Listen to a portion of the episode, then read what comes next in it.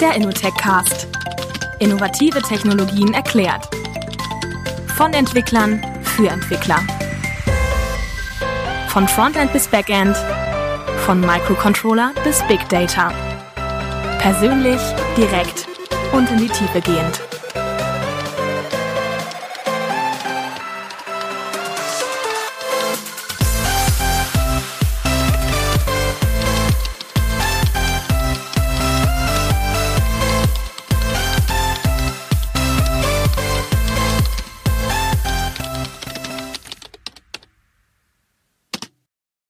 Hallo und herzlich willkommen zur 17. Folge vom Innotech Cast. Ich freue mich sehr, dass ihr wieder eingeschaltet habt. Heute soll es um ein Thema gehen, von dem ich selber vor ein paar Wochen noch gar nicht so richtig wusste, dass es das gibt. Und umso gespannter bin ich heute darauf, denn es geht auch wieder so in die Schnittstelle zwischen Entwicklung, zwischen Operations und ich bin mir sicher, es gibt noch viel mehr Anwendungsfälle dafür. Es soll gehen um Tracing, beziehungsweise insbesondere um Distributed Tracing. Und was das Ganze genau ist, wird uns heute der Christian Roman erklären. Schön, dass du da bist, Christian. Hallo Nico. Ja, Distributed Tracing. Wir sind da irgendwie beim Mittagessen drauf gestoßen. Ähm, erzähl doch mal, wie du zu dem Thema kamst und was du eigentlich so machst in deinem Alltag. Ja, also ich arbeite, ähm, wie du auch, bei bei Innovex ähm, und äh, dort im Bereich IT Operations. Ähm, ja, der Operations-Aspekt ähm, ist, ist einer, aber der andere ist eben auch ähm, technologisch, wo sind wir da zu Hause. Ähm, in dem aktuellen Projekt und den Dingen, mit dem ich mich meistens beschäftige, ähm, sprechen wir über ähm, Cloud, Public Cloud ähm, und äh, auch ganz modern natürlich äh, viel äh, Container-Orchestrierung. Kubernetes ist in aller Munde. Ähm, was dabei aber immer mitschwingt, ist dass ähm, Applikationen verteilt laufen. Also der Kampfbegriff ist ja so ein bisschen Microservices, wenn es kleiner nicht mehr geht, aber es geht erstmal darum, dass Dinge ja auf, auf Plattform immer größer werden. Es gibt mehrere Komponenten, die miteinander kommunizieren. Dass man nicht mehr diesen einen Monolithen hat, wo man einfach quasi nur vertikal skalieren kann, sondern dass man einfach für jede Komponente so ein bisschen einen eigenständigen Dienst hat, der dann besser zu warten ist, besser zu betreuen ist und die dann halt miteinander reden müssen. Ganz genau. Und das ist der, der Punkt, miteinander reden. Es ist viel Kommunikation zwischen Diensten, um letztlich eine Anfrage, die vielleicht von einem Benutzer oder von einer App kommt, zu bearbeiten. Es ist eben nicht mehr ein Monolith, ein Teil, das die Anfrage von Anfang bis Ende beantworten kann, sondern oftmals fragt man andere Services, Drittparteien, andere Schnittstellen und sammelt Informationen zusammen, um dann letztlich die endgültige Antwort an den Dienst nach draußen zu geben. Okay, da sind wir ja schon direkt so ein bisschen bei dem Inhaltlichen, aber ich weiß von dir, du hast ja relativ viel Erfahrung schon auch auf dem Gebiet von Netzwerking. Es gibt schon einen Podcast von dir online ähm, zu IPv6, ein paar Jahre alt, aber ich fand den sehr, sehr hörenswert. Erzähl doch mal noch ein bisschen, was du damals gemacht hast in dem Podcast und wo du vorher so unterwegs warst und was für ein Feld. Ja, also ich ähm, habe sag mal die den klassischen Weg äh, gewählt in die in die Branche. Ich habe Informatik studiert ähm, in Köln an der an der FH und äh, bin dann zu dem hiesigen hier in Köln äh, Internet Service Provider gegangen als ja, wenn man das will, erster großer Job. Ich habe äh, auch ein bisschen freiberuflich äh, gearbeitet, aber das war das größte Internet Service Provider und ähm, dort in, äh, in dem Bereich äh, Engineering gearbeitet ähm, für die äh, Dienste, mit denen der Kunde Kontakt hat. Also Mail-Services, aber eben auch, was man braucht, damit das Internet funktioniert. Also dass erstmal eine Anmeldung vom, vom Kunden ist, dass der Kunde oder das Endgerät identifiziert werden kann, äh, Name-Server und so weiter. Also auch sehr viel verteilte Dinge, die dort laufen, aber eben technologisch vielleicht ein bisschen anderer Stack, ja. Und der Podcast dort ähm, war der Aufhänger IPv6, ging dann auch ein bisschen über, wie kommt das Internet überhaupt nach Hause, weil ähm, dass das ein Bereich ist, wo man nicht so reingucken kann. Und ich glaube, dass es auch, also als, als Nutzer oder auch wenn man in der, in der Branche, wie du sagst, als Entwickler unterwegs ist, dann passiert viel unter der Haube manchmal, was man ja nutzt, aber gar nicht so richtig, ja gar keinen Einblick hat, wie das funktioniert. Und ich habe so ein bisschen das Gefühl, das war auch unser Aufhänger hier beim Thema äh, Distributed Tracing. Man nutzt so Umgebungen und so weiter. Aber wenn man ins Betriebliche kommt, dann kommen da noch ganz andere, ja, äh, Notwendigkeiten auf, damit man sowas auch am Laufen halten kann, wenn es größer wird, wenn es komplexer wird. Ja. ja, hast du vollkommen recht. Das ist dann sonst immer so die Blackbox. Irgendwie Internet kommt an meinem Router an.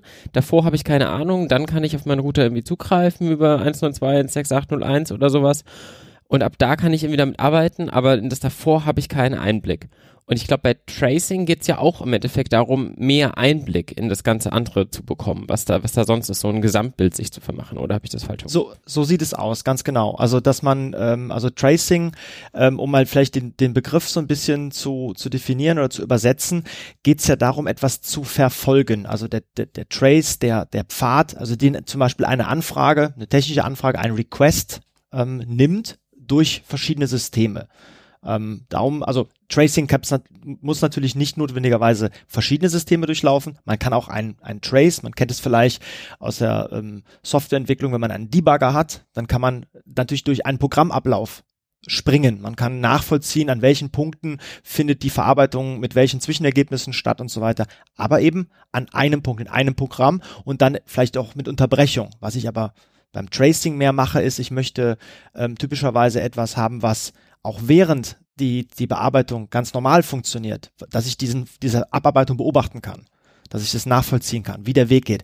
Vielleicht aus der, der Analogie aus dem Netzwerkbereich, wenn ich ein Trace Route, was man so gerne hat, wie fließt mein IP-Datenverkehr durch die verschiedenen Router, durch die verschiedenen Komponenten?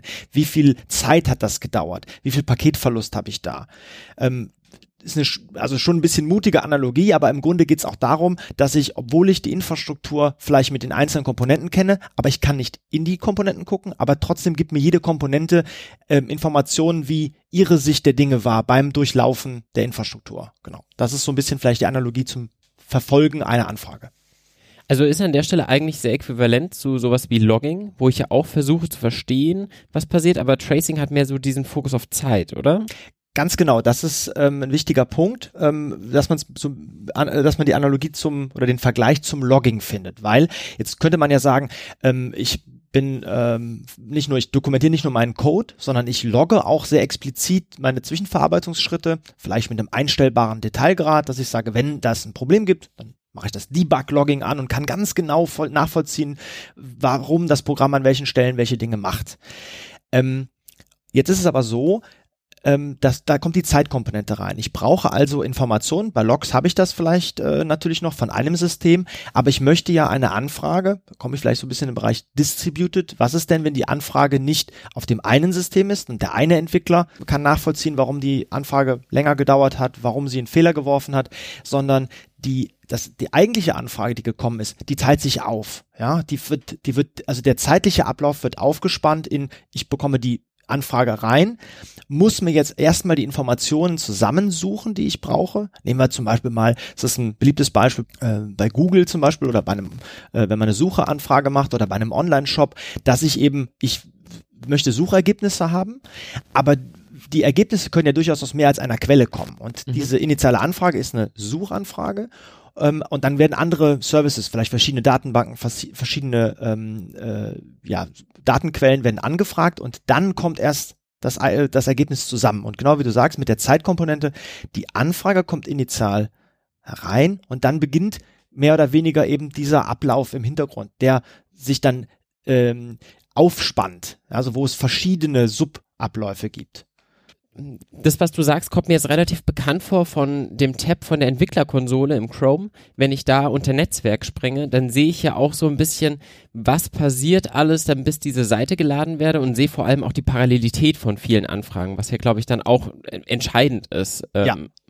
Ja, das ist ein, das ist, glaube ich, das beste Beispiel für jemand, dem das alles, was ich bisher gesagt habe, noch so ein bisschen abstrakt und theoretisch klingt.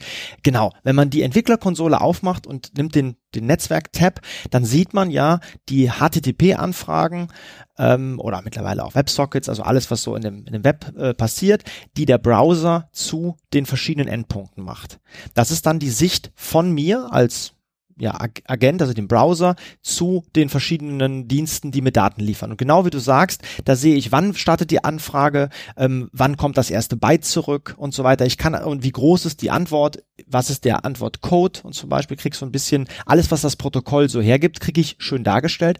Aber genau da ist der Punkt, wenn es parallele Dinge sind, die also zeitgleich gestartet sind, äh, wenn es Dinge gibt, die unterschiedlich lange laufen, der eine ist vorher fertig, dann habe ich das dort sehr schön dargestellt und kann eben aus meiner Sicht ähm, des, des Browsers, der diese Dienste benutzt, ähm, nachvollziehen, welche Anfrage zum Beispiel für meine Webseite länger gebraucht hat. Ähm, ne? Das heißt, irgendwie fehlt ein Teil der Website oder die Seite, weil sie noch an der Stelle blockiert ist, wird gar nicht angezeigt. Ich finde aber mit diesem Tab unter Umständen die Ursache, welches von diesen ganzen Anfragen länger braucht, einen Fehler geschmissen hat ähm, und dafür gesorgt hat, dass ich ein Problem habe. Genau. Ich habe dort einen Trace im Browser, aber nur aus meiner Sicht eben. Ne? Genau, du hast jetzt immer dies meine Sicht betont. Ähm, das liegt daran, dass ich quasi immer nur ein Hop quasi jetzt schauen kann in dem Fall, oder? Also ich sehe alle meine Anfragen, die vielleicht auch an ganz unterschiedliche Server gehen. Der eine lädt irgendwie jQuery von der Webseite von denen, der andere holt jetzt irgendwie von GMX die eigentliche Seite, die ich vielleicht möchte oder sowas. Ähm, dann wird irgendwie noch ein Request an Google Analytics gemacht, die kommen dann alle zurück zu mir, aber ich sehe nicht, was jetzt halt Google Analytics zum Beispiel intern nochmal weiter verteilt an Requests und wo dem seine Sachen herkommt. Ganz genau, ganz genau. Also die, für mich ist der Endpunkt jeder einzelnen Anfrage immer nur der Service dort. Ich kann da nicht mehr weiter reinschauen, genau. Und ist das jetzt beim Distributed Tracing anders? Sehe ich dann wirklich mehrere Hops oder könnte man den Netzwerk-Tab in der Entwicklerkonsole auch schon als Tracing bezeichnen? Also es ist definitiv ein, ein Tracing, aber eben mit dem Aspekt von mir zum ersten Kontaktpunkt.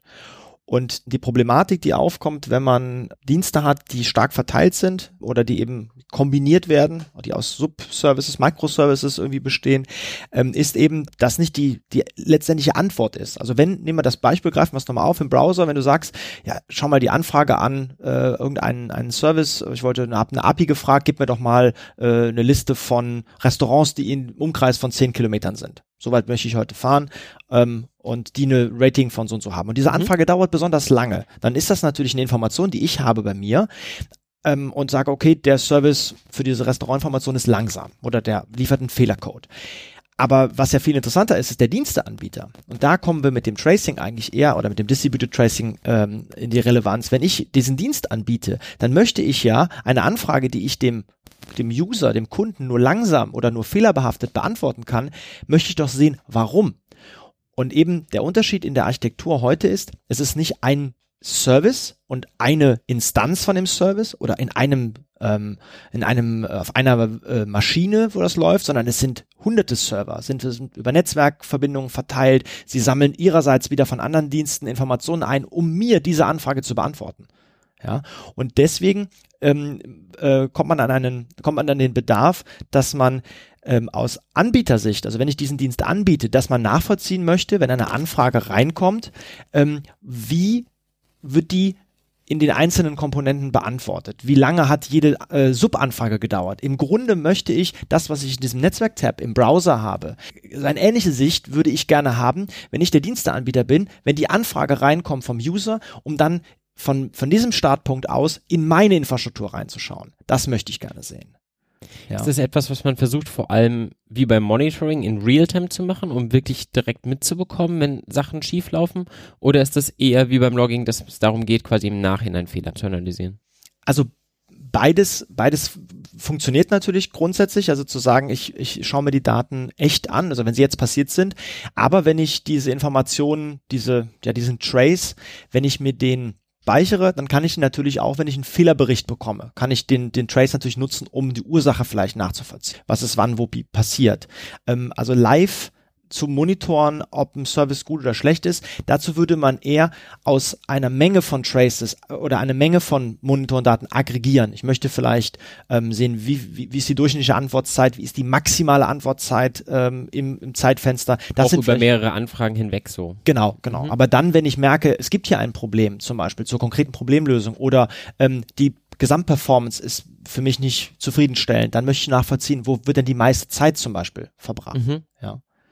Aber dieses Übergreifende, das ist äh, das aller, das, das, das Wichtigste.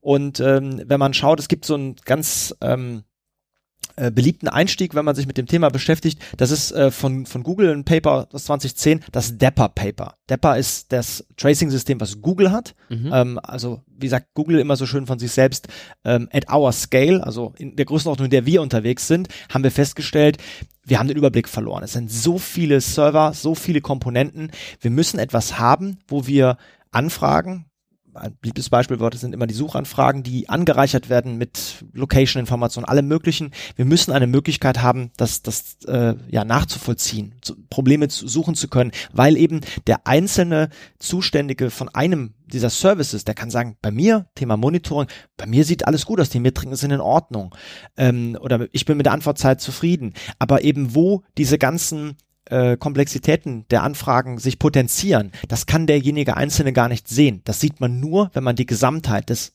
der Anfrage bitte Google such mir etwas, was dann daraus ausgelöst wird.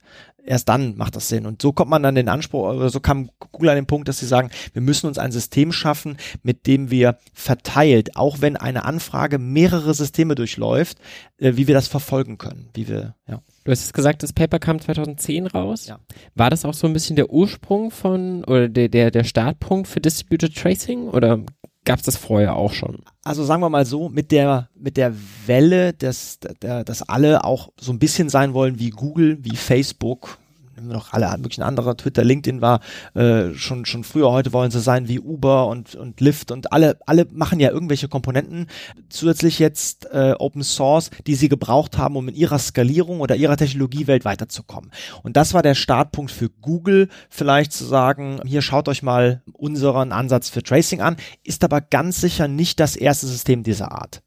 Also es gibt Systeme wie MacPy zum Beispiel, vieles wird auch von, von Google referenziert oder Xtrace. Äh, es gab auch schon kommerzielle beziehungsweise für einzelne Bereiche optimierte Tracing-Systeme, die vielleicht ähm, das ist vielleicht noch ein, der, der, der nächste wichtige Aspekt, ähm, eine bestimmte Technologie verfolgen konnten. Also wo man sagt, ich, ich kann Tracing in Java-Applikationen machen zum Beispiel.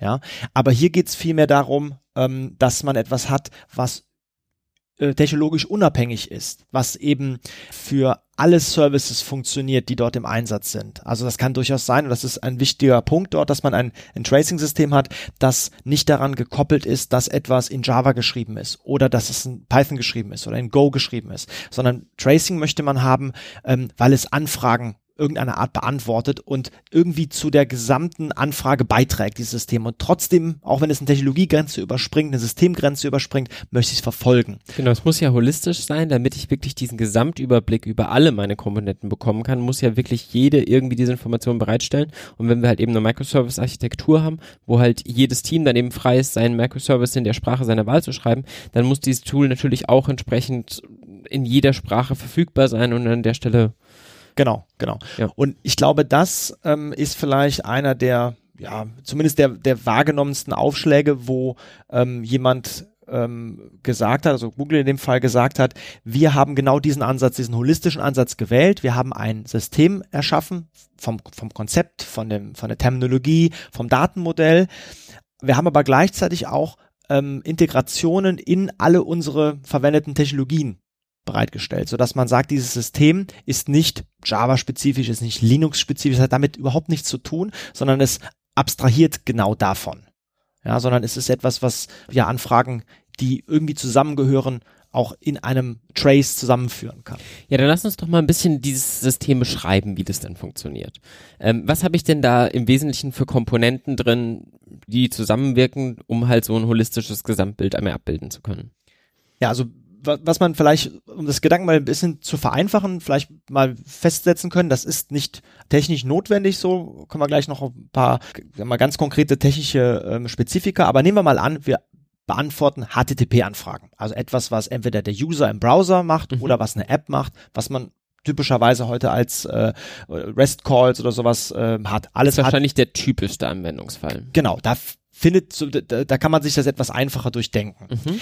Ähm, wenn ich jetzt ähm, dann mal so ein bisschen die Terminologie aufgreife und das ist auch was, ähm, auch andere Systeme, die nach dem Depper äh, von, von Google, also Sie haben es nur beschrieben, also ähm, mehr oder weniger nur die Architektur, aber die, ähm, die, die, der Code und so weiter, das ist eben Google proprietär. Aber es gibt Systeme, die der Terminologie zumindest folgen. Also was habe ich? Ich habe ähm, das Gesamte ist ein Trace. Also eine Anfrage, also wenn sie beginnt, das Thema, was eben schon gesagt, zeitbasiert, wann sie, wann diese Anfrage anfängt und wann die Anfrage zu Ende ist. Ja, dieses Ganze äh, mit äh, Zeitstempel, das ist ein Trace. Ja. Mhm. Und äh, also ich öffne in meinem Browser die Seite der Restaurants der Umgebung also ich gebe die URL ein, drücke Enter, ist der Start und ich habe sie quasi fertig geladen auf meinem Browser, ist dann das Ende.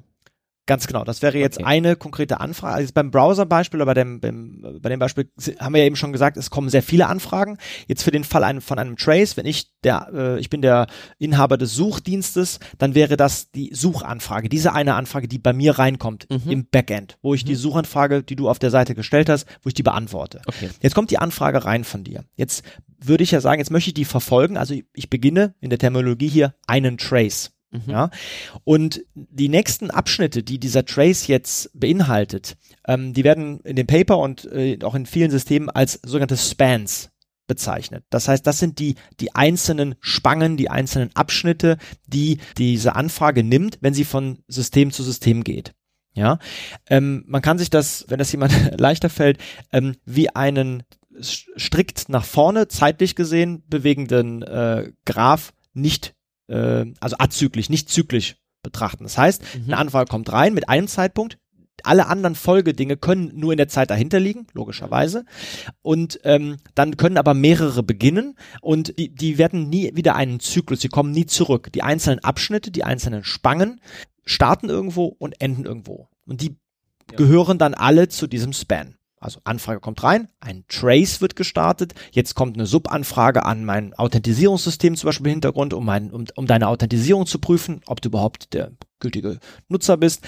Das ist der erste Span, dann kommt eine Anfrage zurück. Hat so viel Millisekunden gedauert. Und jetzt bin ich damit zufrieden. Jetzt starte das nächste. Jetzt hole ich mir Daten mit deiner Berechtigung, die du als User hast und so weiter und so fort. Und diese einzelnen Dinge nennt man Spans. Aber könnte ich auch quasi schon mal, weil ich weiß, die Daten laden dauert deutlich länger als zu authentifizieren und deswegen sage ich, ich lade schon mal die Daten, ich muss sie ja dem Nutzer noch nicht anzeigen. Also starte ich quasi sowohl den Authentifizierungsrequest als auch den Request nach den Daten zeitgleich. Dann hätte ich zwei Spans, die beide gleichzeitig starten. Mhm. Okay. Ganz genau. Und das wäre jetzt zum Beispiel schon eine, eine erste andere Anwendung von Tracing, nämlich die Performance-Optimierung oder die, das Finden von Bottlenecks. Also beileibe ist es nicht so, dass das Tracing nur eingesetzt wird, wenn es ein Problem gibt. Also Problem im Sinne, der, der Dienst funktioniert nicht, der Kunde beschwert sich, sondern durchaus auch schon, um genau das zu optimieren. Ähm, wenn ich auf eine Anfrage sehr lange warte oder wenn ich merke, ich könnte die in einer anderen Reihenfolge abarbeiten, schon mal etwas voranfragen, weil die Anfrage sehr, sehr günstig ist und sehr wahrscheinlich eben die Authentisierung klappt und ich die Daten liefern darf, dann kann ich da optimieren. Ich kann die Gesamtzeit optimieren. Und ich kenne aber dann, genau wie ich das zum Beispiel, wenn ich lokal einen Debugger mache oder, oder die bessere äh, Terminologie ist eigentlich ein Profiler. Also ich, ich schaue mir meinen Programmablauf an. Wie lange verbringe ich in welchem, in welcher Komponente von meiner Applikation? Kann ich das übergreifend machen? Wie lange braucht diese, dieser Span? Wie lange braucht dieser Dienst? Ja. Ähm, wichtig an der Stelle ist, ein Span kann eine Netzwerkgrenze überspringen. Das heißt, es kann ein Service sein, der einen anderen aufruft. Ein RPC, Remote mhm, Procedure ja. Call, ähm, sein. Ich kann durchaus aber auch Spans in einer Applikation haben. Wenn ich jetzt einen, einen Verarbeit oder mehrere Verarbeitungsschritte habe, die für sich genommen irgendwie identifizierbar sind und, und sinnvollerweise auch in einem Trace so dargestellt werden, als da habe ich das gemacht, habe ich das ja. gemacht, würde ich durchaus auch in einem Service mehrere Spans haben können. Die Datenbankabfrage könnte ein Span sein von der restlichen Verarbeitung. Also Span ist nicht notwendigerweise irgendwie eine technische Einheit, sondern mehr eine semantische, die nachher quasi einen inhaltlich logischen Block zusammenfasst und es obliegt letztendlich dem Programmierer zu definieren, okay, das hier ist jetzt halt irgendwie ein Span, weil das ist für mich ein logisches Konstrukt, dem ich quasi so gemeinsam als, als Building Block quasi begreife. Ja, ja ganz genau. Ähm, was da vielleicht so die, die Maßgabe ist, ähm, findet man gerne in der, in, der, in der Literatur so, ein Span sollte durchaus länger brauchen als eine Millisekunde, sonst habe ich so viele Spans, das ist was, das sollte der Applikationsentwickler für seinen oder der Serviceentwickler für seinen Service schon optimieren auf der Ebene, aber es sollte durchaus etwas kleineres sein als eine Sekunde, weil wenn ich den, den Enduser habe und ich bin nur ein Service, der als Teil von dem gesamten Trace aufgerufen wird, also von der gesamten Anfrage und ich brauche habe einen Teil, einen Span, der länger als eine Sekunde braucht, dann dann will ich da vielleicht noch ein bisschen mehr wissen, wo habe ich die Sekunde wirklich verbracht, wie lange mhm. hat die Datenbank gebraucht und so weiter. Und irgendwo dazwischen ist die Wahrheit. Ähm, das hängt dann ein bisschen von vom Anwendungsfall ab, aber ähm, eben der Aufruf ganz klar, Spans dann anzulegen, wenn man sagt, das ist ein für sich genommen identifizierbarer Verarbeitungsschritt, wo es sich lohnt, den auch von zeitlichen Verlauf irgendwo darstellbar zu haben. Aber das ist jetzt kein rekursives Konstrukt, wo ich dann wiederum innerhalb eines Bands weitere Spans machen würde. Guter Punkt, doch, genau so ist es. Ich habe, ähm, die, die haben eine Beziehung, eine wenn man so schön sagt, Parent-Child-Beziehung. Das heißt, ein Span und ein Span, der darunter liegt, also der von dem einen Span ausgelöst wird. Mhm. Und so ist natürlich jetzt ein bisschen schwierig, weil wir hier nur sprechen, weil man das nicht äh, ein bisschen darstellen kann. Aber im Grunde muss man sich vorstellen, es sind ineinander verschachtelte Spans. Es kann durchaus sein, dass ein Span zwei, drei Unterspans hat oder gar kein Unterspan. Ja. Alles hängt unter dem Parent, dem ganz obersten, dem ganzen Trace, aber durchaus können Spans noch Unterspans haben und dann irgendwann enden, ja. Und dann erst wieder zusammengeführt.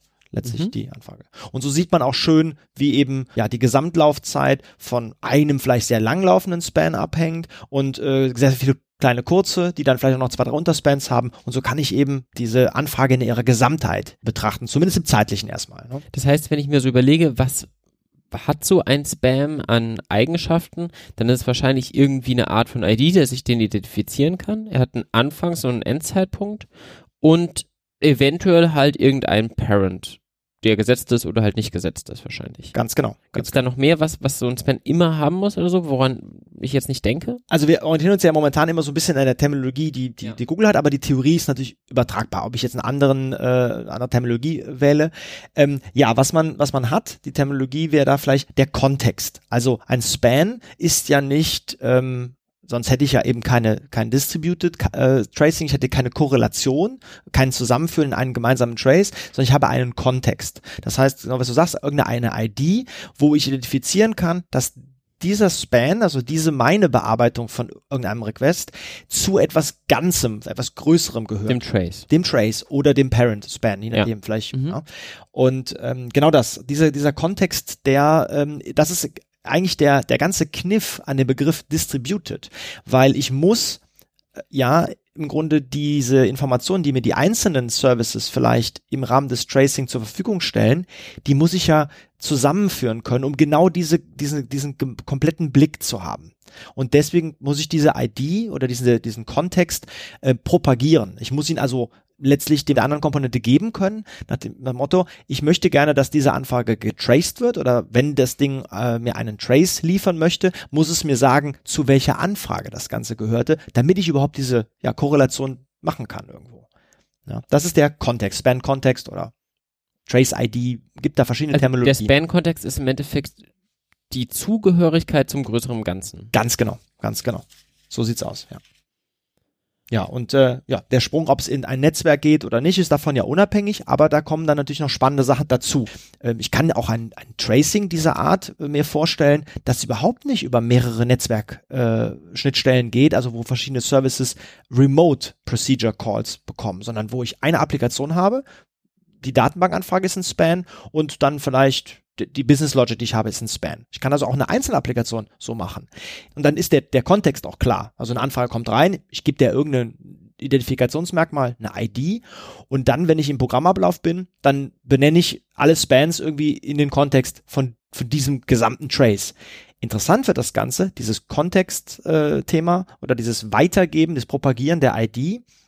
Wozu gehört das Ganze, wenn ich Netzwerkgrenzen habe? Wenn ich also sage, der eine Service ist, ist ja, braucht den, die Hilfe von einem anderen Mhm. und möchte aber, dass der auch das Ganze traced, also dass der Trace dort nicht endet. Und dann muss ich ja diese Information, wie die Anfrage bisher bezeichnet wurde im Tracing, weiterreichen können. Ja, Und das ist die Propagation oder ähm, ja, die, die, die, die Notwendigkeit, eben diese ID weiterzureichen. Ist wahrscheinlich auch nicht immer so, dass der eine Span quasi endet und dann der nächste anfängt, sondern eventuell liegt da auch noch mal irgendein Zeitfenster dazwischen, weil ich halt irgendwie über Netzwerk habe oder vielleicht noch einen Dienst dazwischen habe, den ich vielleicht noch nicht mittracen kann, weil ich auf den keinen Zugriff habe. Ist, oder, also ist das so? Gibt es da quasi äh, schwarze Stellen, in die man nicht reinschauen kann dann in der Praxis? Also schau, ich habe jetzt mal HTTP-Anfragen genommen.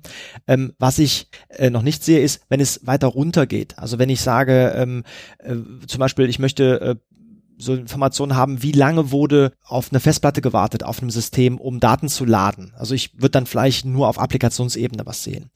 Aber rein vom, vom Datenformat, wenn die Informationen mir zur Verfügung stehen, dann kann ich natürlich einen Span machen, der nur den Teil enthält, da wurde I.O. gemacht, da wurde auf Festplatte etwas zusammengesucht und danach wurde erst Business Logic angewendet. Die ist vielleicht sehr, sehr schnell, aber das I.O., der I.O.-Teil, das hängt dann davon ab, ob mir die Informationen zur Verfügung stehen. Das Datenmodell eben mit diesen Spans, die sich wieder enthalten können und so weiter mit Childs, ähm, das gibt das schon her, das zu machen. Ja. Ja.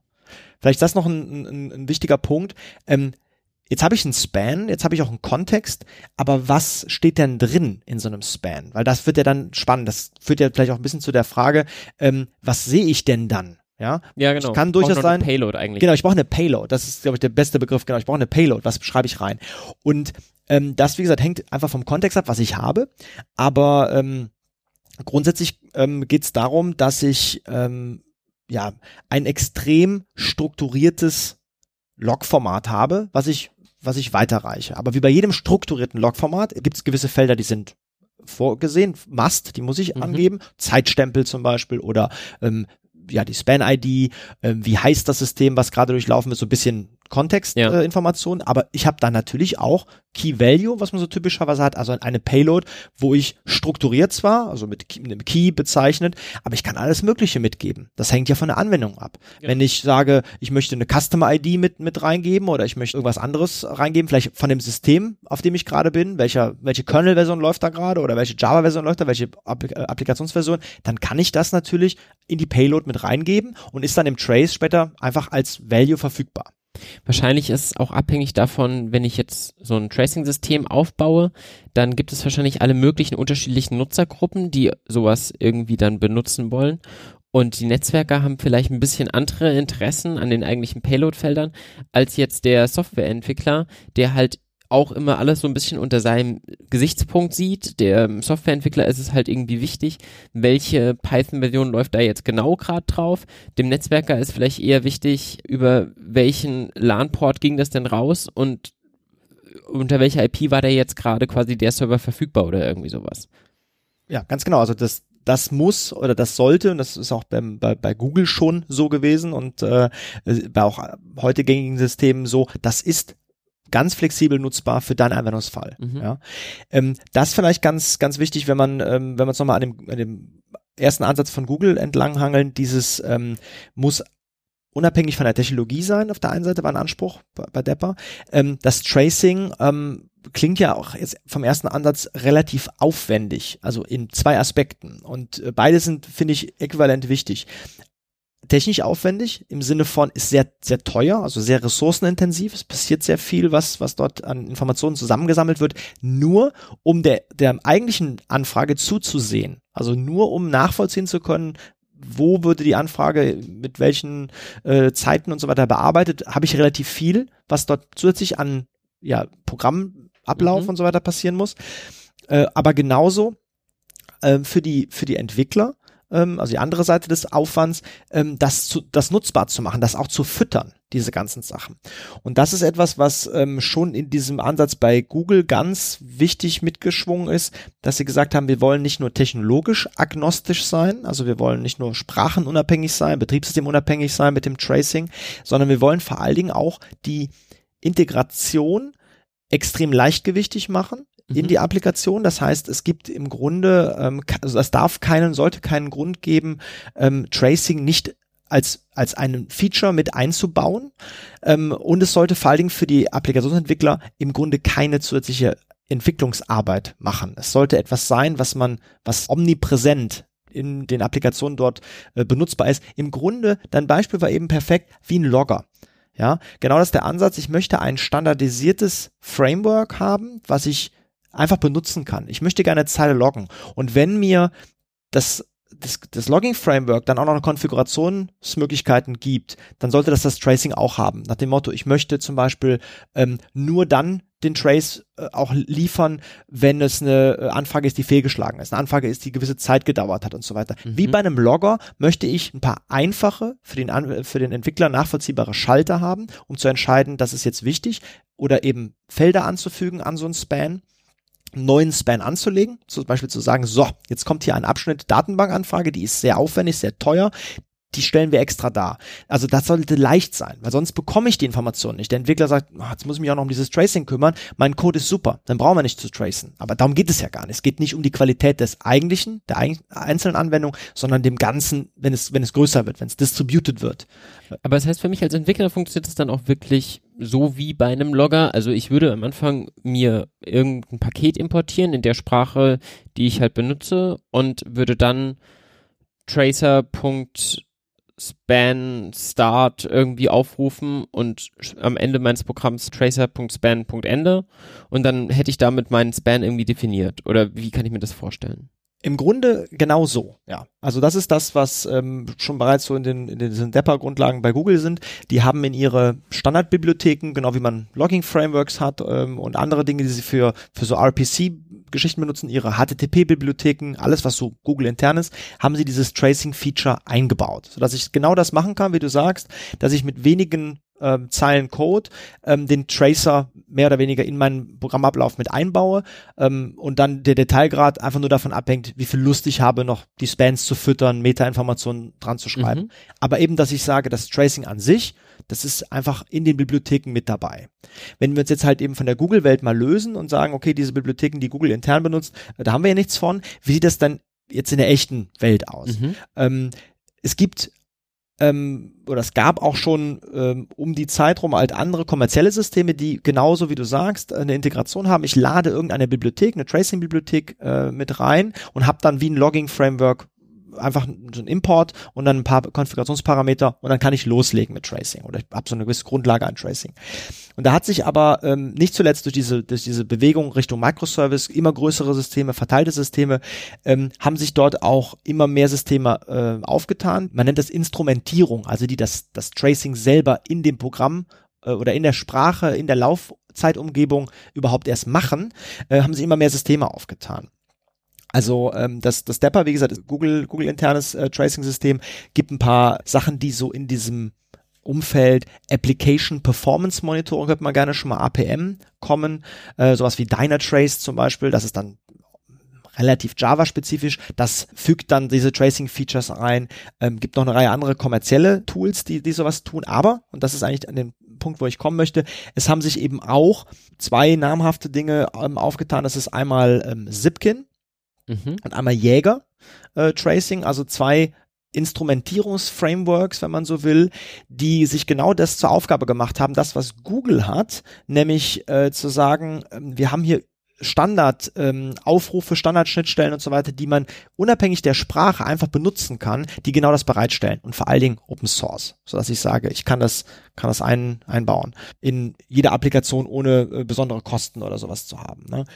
Sind es Tools, die dediziert für Distributed Tracing nutzbar sind oder könnte ich jetzt auch sagen, okay, wenn ich einfach nur ein Python-Programm geschrieben habe, das soll vielleicht später mal in einem größeren Stack laufen, aber erstmal geht es eigentlich nur um mich, dann benutze ich jetzt trotzdem auch Zipkin oder Jäger, um ähm, einfach nur dieses eine Programm zu tracen.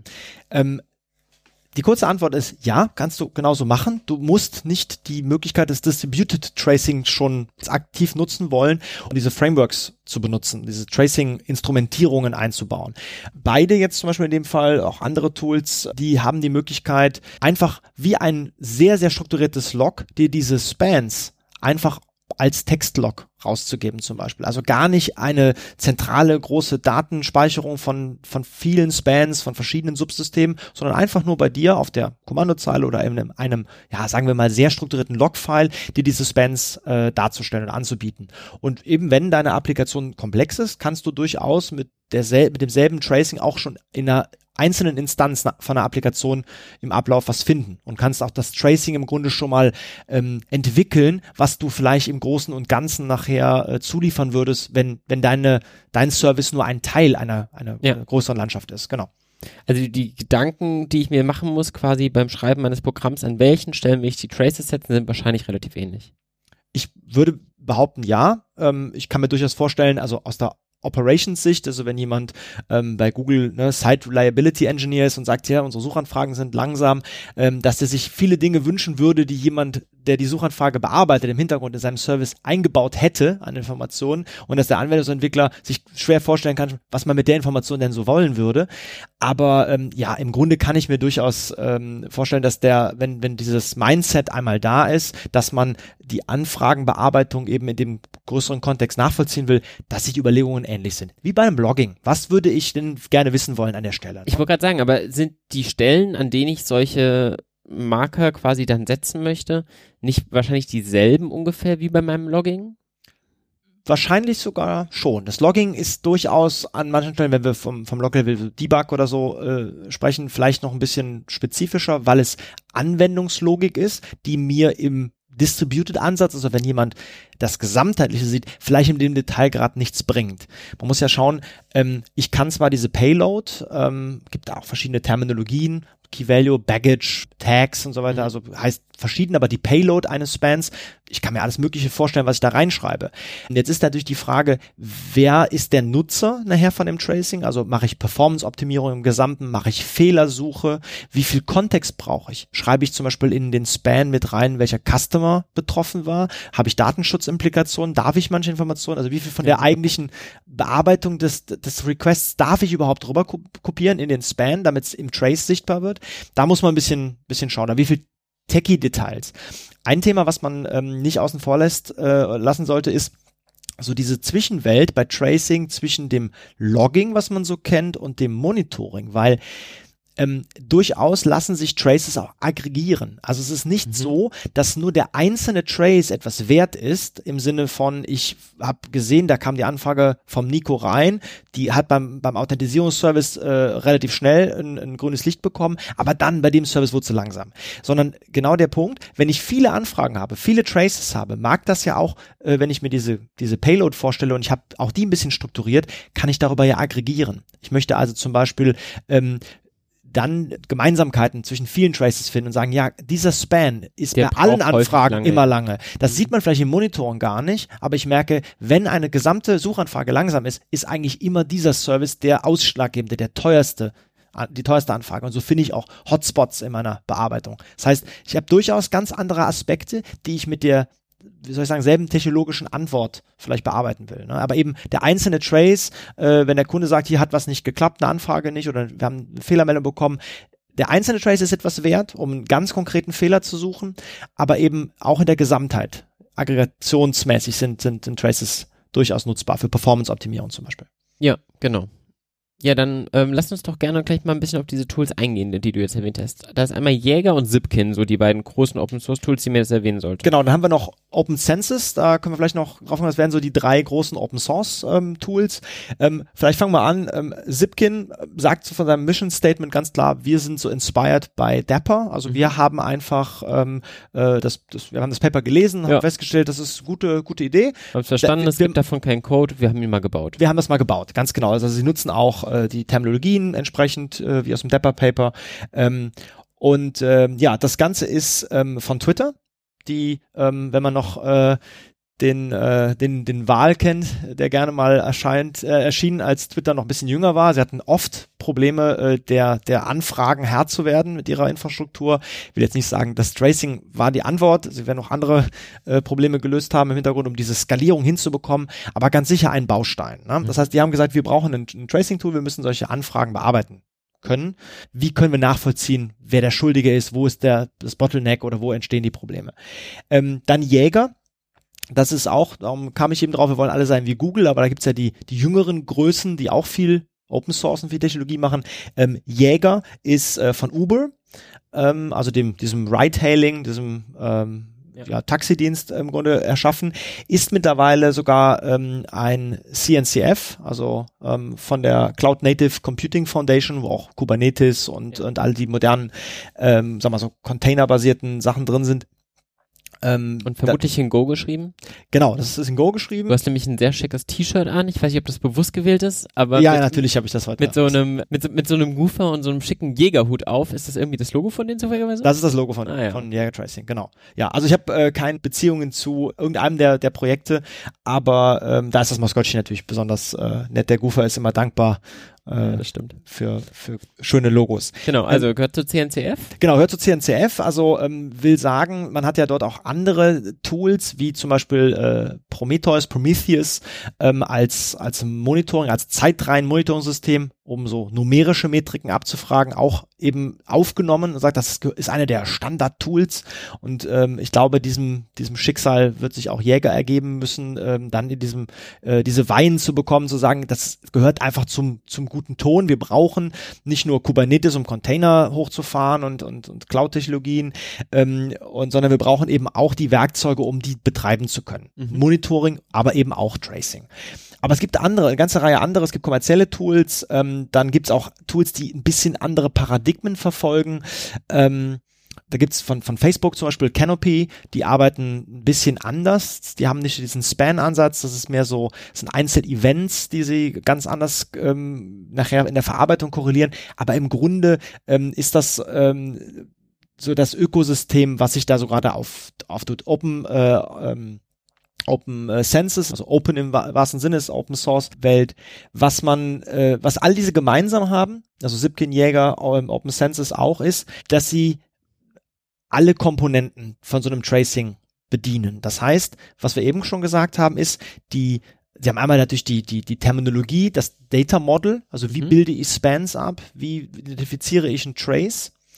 Sie haben aber auch die Instrumentierung, wie man das äh, so schön nennt. Das heißt, das, was du sagst, ich importiere mir die Tracing, das, die Tracing-Klasse in meinen Code äh, oder in meine Applikation irgendwo rein, relativ wie ein Logger, relativ high level, dann ist es drin und ich kann es an jeder Stelle einfach benutzen. Ähm, diese konkreten, ähm, ja, weiß ich nicht, bei, bei Bibliotheken würde man sagen, Language Bindings, also die Integration in die jeweilige Sprache, ähm, das liefern die mit und auch alles gängige, ne? Java selbstverständlich, Go, Python, ähm, Node.js, also was viel jetzt äh, en vogue ist, also im Grunde gibt's auch einige, ähm, die halt nicht von denen supported sind, also die offiziell herausgegeben sind, aber die im Grunde dieselben, dasselbe Format für andere Sprachen liefern. Ne? Ja, also da, da tun sie sich in dem Sinne nichts, aber was man jetzt vielleicht schon merkt, ähm, oder wo man dann denken könnte, ist, jetzt habe ich ein Distributed Tracing. Jetzt habe ich ein Konzept, das dem Ganzen hinterher steht. Jetzt ist aber doch eigentlich sehr unschön, wenn ich mir jetzt auch noch eine Implementierung aussuchen müsste. Und es müssen ja alle die gleiche Implementierung wählen. Und es muss auch die Integration in die eine Sprache genauso gut sein wie die Integration in die andere Sprache, weil sonst sagt der eine Kollege, der in Go programmiert, ich nehme auf jeden Fall Jäger. Und dann sagt der Kollege, der in Python programmiert, ja, aber das ist nicht so gut. Wir nehmen lieber das, äh, das Zipkin. Mhm. Und dann habe ich davon nichts, weil Es muss ja nachher trotzdem alles irgendwie es zusammengeführt es werden. muss zusammengeführt werden. Ja. Und äh, Zusammenführung ist vielleicht noch das, das äh, bevor wir auf den Punkt eingehen, die letzte Komponente, denn ich habe ja jetzt diese Instrumentation, also die Integration in die einzelnen Sprachen. Und jetzt kommen dort Spans oder diese, diese Daten kommen da irgendwie raus, diese Trace-Daten. Jetzt müssen die ja irgendwo abgelegt werden. So, und auch diese Komponente, der Kollektor, oder das Storage, wie man, man das nennen möchte. Ähm, auch das bringen die Projekte jeweils mit. Also es ist nicht so, dass sie nur die Integration in die Sprache machen und dann, dann fallen da irgendwo Traces raus, sondern die haben auch die, die Dienste, Serverkomponente die Serverkomponente, quasi hinten. genau, die diese Ja. Daten sammelt.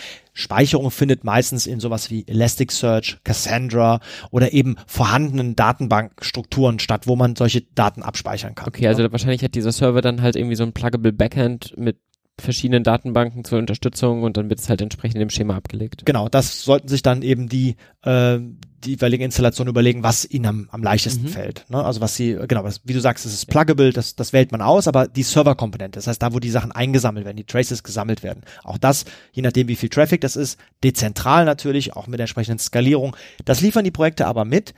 Ähm, und dann natürlich ähm, habe ich jetzt Traces erzeugt oder Spans von Traces, die dann Traces äh, bilden, erzeugt. Jetzt äh, führe ich das irgendwo zusammen, ich sammle das, aber was mache ich jetzt damit? Jetzt habe ich einen, einen, ja, zwar schön strukturierte Daten und das ist auch eine der letzten Komponenten, die äh, alle die Projekte mitbringen, sind Auswertungstools.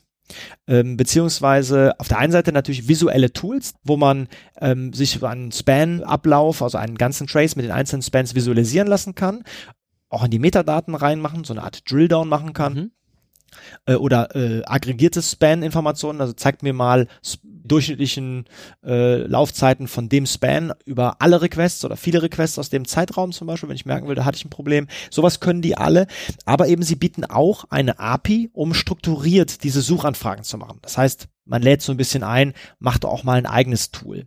Schreibt auch Google in seinem Paper ganz klar, dass sie natürlich äh, ein, also wir haben auch sogar einen, einen hübschen Screenshot im, im Paper, ähm, wie sie diese UI auch für Google äh, gebaut haben, dass man eben so Suchanfragen machen kann, um, um diese Traces zu da, da, da Informationen zu schürfen, aber eben auch eine API haben, wo Entwickler sagen, ja, ich habe aber einen anderen Aspekt. Ich verstehe die strukturierten Daten, die ich habe, ich möchte aber die, die, die Auswertung anders gestalten. Auch das bieten die Tools. Das heißt, ich könnte dann zum Beispiel mit irgendwie sowas wie Kibana, was dafür immer typisch ist für so Dashboards, zum Beispiel versuchen, mir ein Dashboard zu bauen, explizit für Tracing. Zum Beispiel, genau. Weil ich strukturierte Daten habe, habe ich Felder, die ich irgendwie aggregieren, auswerten kann und dann kann ich genau das zum Beispiel tun damit, genau. Okay, also diese Frameworks bringen alle sowohl die Libraries mit, die ich als Entwickler einbinde, sie bringen irgendwie eine Server-Komponente mit, die dann die Daten irgendwo speichert und irgendeine Art von Visualisierung als Schnittstelle oder als Tool oder beides. Ähm, worin unterscheiden die sich denn jetzt überhaupt, diese Tools? Also die, ähm, haben minimal andere Terminologie vielleicht, was so den Grundansatz angeht, äh, was ist ein Span und so weiter, wie man das dann nennt. Aber vor allen Dingen ist das, was herauskommt, also das Format der Daten, was äh, die Spans dann letztlich beschreibt, ist ein bisschen anders. Aber vor allen Dingen, und da wird es jetzt interessant, ist es die Weitergabe dieses Span-Kontexts, von dem wir gesprochen haben. Also wenn ich mir jetzt vorstelle, ich habe HTTP-Anfragen, das beliebteste Beispiel. Ich möchte jetzt, wenn der eine ähm, Service, der die erste Anfrage bekommen hat, wenn er einen anderen Service fragt, dass er dem ja irgendwie mitgeben kann, schreib bitte die ID an die Spans, die du dann als Trace-Anteil hier zulieferst, um diese Propagierung, da haben die einfach unterschiedliche ähm, Ideen gehabt. Meistens jetzt in dem Fall sind es HTTP-Header, die gesetzt werden, aber die sind unterschiedlich. Manchmal gibt es Schalter, wo man dem, wo man Jäger sagen kann, schreib auch dieselben Header in die HTTP-Anfrage für den, für den Request rein, die äh, die Zipkin macht. Aber das sind dann eigene Implementierung eben vom selben gesamten Konzept, von dem Tracing, aber eben ich muss mich dann für eine Implementierung, wenn man so will, entscheiden, die ich da wähle. Ja, weil ähm, sonst weiß der, äh, weiß die Instrumentierung auf dem anderen Service, wenn das eine ein Zipkin, das andere ein Jäger ist, ne, je nachdem mit, mit ein paar ähm, Konfigurationsschaltern kann ich es machen, aber an einem Punkt muss ich mich dann zum Beispiel entscheiden, bei der Serverkomponente, welche Trace-Format möchte ich denn sammeln, welche Visualisierung möchte ich einsetzen, weil es zwar denselben Konzepten folgt, aber eine andere Implementierung des gleichen ist. Okay, also das heißt, ich kann sie jetzt nicht kunterbunt durchmischen. Also ich kann nicht sagen, der eine benutzt irgendwie die Go-Library von Jäger, weil die geil ist, und der andere benutzt von Python ähm, die Zipkin-Library. Und weil die ein standardisiertes Format haben, habe ich einfach beide Serverkomponenten stehen und sammle das Ganze von beiden und jeder kann so ein bisschen auf die zugreifen, wie er möchte. Das funktioniert nicht. Das funktioniert nicht. Dann habe ich eben genau den, die, die Idee, die ich von Distributed Tracing äh, hatte, eben nicht. Ich habe nicht etwas Übergreifendes, was sich gleich anfühlt. Und äh, das ist sowohl den Projekten klar geworden, als auch davon unabhängigen Zusammenschluss, das ist das Open Tracing. Der Versuch, dort eine Standardisierung reinzubringen.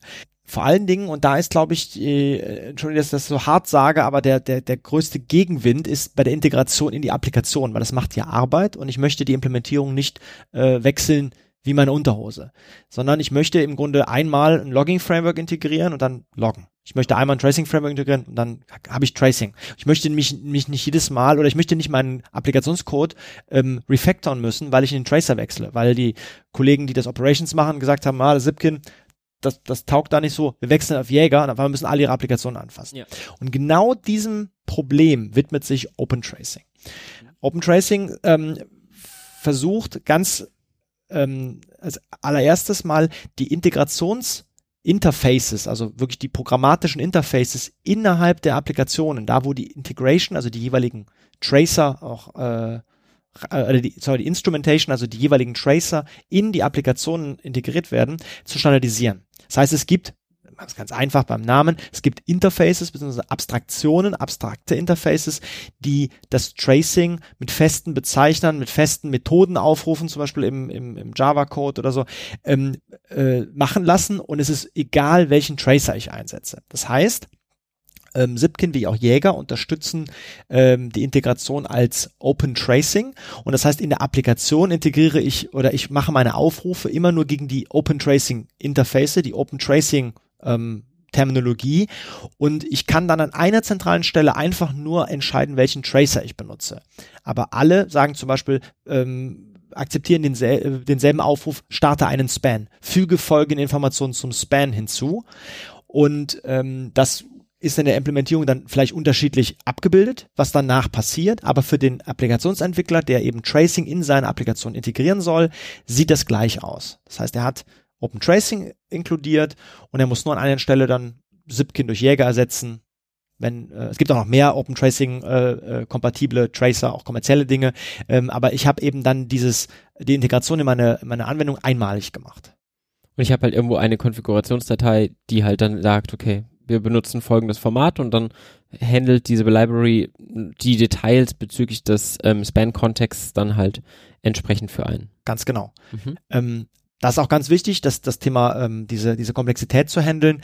Ähm, egal, ob ich jetzt das Open diese Open Tracing Abstraktion jetzt schon habe oder nicht. Ähm, das, das Thema zum Beispiel den Span-Kontext, also diese ID mit an die Anfragen zu schreiben oder wenn ich eine Anfrage bekomme, das zu extrahieren, dass ich eben schon bereits eine Anfrage bearbeite, die ein Teil von einem Trace ist, also quasi ich bin der nächste Span, wenn man so will, oder der Endpunkt von einem Span, ähm, das machen auch die Bibliotheken alle. Das heißt, auch das möchte ich als Anwendungsentwickler ja nicht haben, dass wenn ich eine HTTP-Anfrage reinbekomme, dass ich erstmal anfangen muss, äh, gewisse Header und am besten auch noch implement, äh, implementierungsspezifische Header äh, aus der Anfrage rauszunehmen und die in einen äh, init new span äh, Aufruf oder sowas ja, reinzumachen. Das nimmt mir natürlich das Framework komplett ab ab und es wird noch standardisierter eben mit dem Open Tracing. Das heißt, ich sage einfach Start Span und das war's. Aber dieses ganze Thema, dass der Parent Span, also der, der, der ganze Kontext, Span-Kontext, in dem ich mich befinde, ähm, schon bereits bekannt ist zu dem Zeitpunkt, dass das der Tracer automatisch übernimmt, wie gesagt, die Analogie ist, glaube ich, ganz gut mit dem Logging. Wenn ich Log4j oder sowas habe, dann muss ich auch nicht den Klassennamen jedes Mal reinschreiben, sondern das macht das Logging-Framework automatisch, fügt gewisse Metainformationen automatisch an. Ich kann einfach in Ruhe meine Log-Message schreiben und genauso kann ich in aller Ruhe meinen Span befüllen mit den Informationen, die jetzt für mich ja wahrscheinlich sinnvoll erscheinen zu, zu tracen, aber ich muss mich mit dem Rest der Instrumentierung eben nicht rumschlagen. Und das ist genau der, der Aufhänger, den auch Google gefunden hat. Integration muss, ähm, muss einfach sein und muss agnostisch sein, egal wo ich bin und äh, nicht alle Woche ähm, quasi eine, eine, ein Breaking Change haben oder einen Wechsel von einem Framework oder so.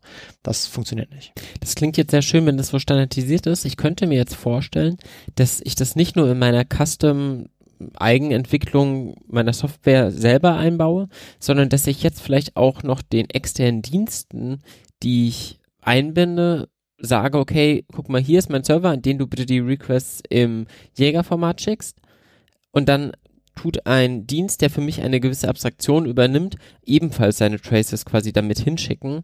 Mhm. Gibt es so Sachen auch? So Sachen gibt's auch. Ähm, also die, die äh, also wenn mir jemand äh, diese, diesen Kontext abnimmt, also den übernimmt und mir daraufhin wieder weitere Spans zuliefern möchte, ähm, dann spricht da überhaupt nichts gegen. Also auch, ähm, das sind eben keine Unternehmensgrenzen oder Technologiegrenzen oder Servergrenzen, sondern genau die will ich ja mit Distributed Tracing überspringen. Genau, ähm, also ich denke jetzt zum Beispiel an sowas wie Spark. Spark ist ja ein Framework, um parallel viele Jobs zu verarbeiten. Und die bieten von sich aus natürlich auch eine gewisse Einsicht, dass ich sehen kann, welche Tasks wurden von welchem Worker ausgeführt. Die haben eine eigene Oberfläche. Aber wenn ich jetzt vielleicht nicht den ihre Oberfläche nutzen möchte, dann wäre es ja eigentlich total cool, wenn ich das quasi dann in mein Zipkin packen möchte, weil im Endeffekt ist das ja auch eine Art von Distributed Tracing, diese Ausführung von diesem Spark-Job über diese vielen verschiedenen Worker mhm. und vielleicht ist ja dieser Spark-Job nur ein Teil meiner gesamten Kette und ich möchte da noch andere Daten rein aggregieren, was ich dann ja bei Spark in ihrer eigenen Darstellung überhaupt nicht könnte. Ich wüsste jetzt aber nicht, dass Spark sowas irgendwie zum Beispiel bei sich mit eingebaut hat, dass die auf so ein offenes Tracing Framework da gegangen sind. Machen andere Anbieter sowas wirklich oder? Also bei Spark muss ich sagen, kann ich dir nicht sagen, aber es gibt ähm, immer mehr ähm, Bibliotheken oder ähm, sagen wir Softwarekomponenten, äh, die eben fest Open Tracing integriert haben. Das heißt, ich brauche nur noch äh, Bring Your Own Tracer. Ne? Ich muss also nur noch den Tracer äh, auswählen, den ich gerne verwenden möchte, konkret, mhm. also die Instrumentierung konkret, die ich, die ich habe. Also es kann Zipkin, es kann Jäger sein ähm, und ich kann auch die nur reinwerfen. Ne? Also dann kann ich äh, das sofort benutzen. Aber jetzt, jetzt kommen wir vielleicht mal. Das klingt cool. Also ich mag das Konzept von Bring Your Own Tracer. Das ist echt geil. ja, also das ist ja was, ähm, da, da möchte ich mich ja nicht, sonst habe ich ja wenn es ja. Kommerzielles ist, den, den, den Vendor-Login, aber es gibt ja durchaus, das, das Rennen um die beste Lösung ist ja vielleicht gar nicht so schlecht ja. an der Stelle. Ne? Ja. Ähm, bringen wir den Punkt noch kurz zu Ende mit dem, mit dem Thema, ist das was auf HTTP beschränkt ist, was wir hier gerade besprechen? Weil ich habe mhm. das immer so gern genutzt, damit man so ein bisschen versteht, man fügt da so einen Header an und man reicht den von Service zu Service weiter. Ähm, mitnichten ist es so, dass das, und jetzt kommen wir vielleicht auf dein Spark-Beispiel, dass es ähm, nur HTTP gibt. Ähm, sowohl die konkreten Implementierungen, also die konkreten Tracer, als auch die Abstraktion mit Open Tracing, die im Grunde jetzt der Quasi-Standard ist, ähm, erlaubt bereits die, diesen, diesen Span-Kontext über verschiedene Wege rauszugeben. Man nennt das, äh, man serialisiert diesen Kontext. Ja, ähm, das heißt, wenn ich wenn ich einen HTTP-Call zu einem anderen Service mache, gebe ich es über die Header mit. Das ist relativ einfach. Wenn ich jetzt aber zum Beispiel etwas Asynchrones habe, wie so eine Jobverarbeitung. Also ich muss dieselbe Information übermitteln, aber ich habe vielleicht kein HTTP-Protokoll. Ich habe vielleicht was anderes. Aber ich brauche ja quasi nur, wenn man so will, den, die Kontextinformation, die ID und muss mir dann entscheiden, wie gebe ich die weiter. Und diese Frameworks erlauben ähm, in verschiedenen Möglichkeiten, diese ID auszugeben. Und wenn ich dann ein Protokoll habe, was ich vielleicht gerade noch äh, gestalte oder es ist vielleicht was auf äh, Thrift basiert, wo ich eine Erweiterung schnell machen kann oder ähm, wo ich es in einem, in einem undefinierten Feld oder so mitgeben kann, wie bei einem HTTP-X-Header einfach hier, das ist noch Zusatzinformation, ähm, dann kann ich das auch über solche technologischen Grenzen weiterreichen. Also die Jobverarbeitung ist ein gutes Beispiel, aber Kafka zum Beispiel. Ich kann ohne Probleme mehr, zum Beispiel bei, bei, bei, bei etwas asynchron abgearbeitetem, das, das ganze Thema Message-driven oder Event-driven mhm. äh, Verarbeitung kann ich mir durchaus in meinem in meiner Payload, die ich in so eine einzelne Message in den auf den Kafka äh, lege, auf den auf den äh, Bus lege dort, kann ich mir ein Feld dafür reservieren, wo ich das mit reinschreibe. Und mhm. das konsumierende System kann das einfach wieder deserialisieren aus der Message. Es hat überhaupt meine Applikationslogik nicht beeinflusst, aber ich kann auch diese Grenze überspringen. Und so kann ich zum Beispiel auch asynchrone Dinge natürlich auch im Tracing machen. Es gibt einen stringenten zeitlichen Ablauf. Wann beginnt die, der, der der, der Ur, also der Start des ganzen Traces, aber danach können die einzelnen Spans, die müssen ja nicht in Echtzeit dazu kommen ähm, und die können auch durchaus, genau wie du eben sagst, einen großen Zeitraum überspringen, wann das dann bearbeitet wird. Und dazwischen ähm, kann durchaus eine Asynchronität sein. Das, das weiß ich ja dann. Ne? Also sprich, auch das geht, diese Systemgrenzen kann ich ohne Probleme überschreiten. Sieht es mit der Integration der Cloud aus? Also wenn ich jetzt zwischendrin zum Beispiel jetzt eine Lambda-Funktion habe, die irgendwie ausgeführt wird oder irgendwie eine ähm, ich habe ich hab da irgendwelche Requests, die ich halt in einen fertigen Dienst bei AWS oder Google mache.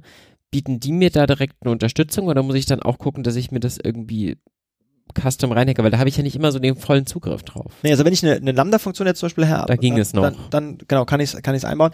Man man sieht, dass das Ökosystem um dieses Tracing immer größer wird, weil einfach der der ähm, äh, der Druck oder die, die Entwicklung hin zu immer verteilteren Systemen, nicht nur von der Skalierung, also nicht immer nur at Google Scale, sondern einfach nur, weil es komplex geworden ist. Also was passiert alles, bis eine eigentliche Anfrage, die so unschuldig reingekommen ist, gib mir doch mal die, um das Beispiel aufzugreifen, die Liste der Restaurants in der näheren Umgebung, was da alles passiert. Und ähm, weil es so komplex geworden ist, kommt eben auch das Thema Tracing immer weiter rein.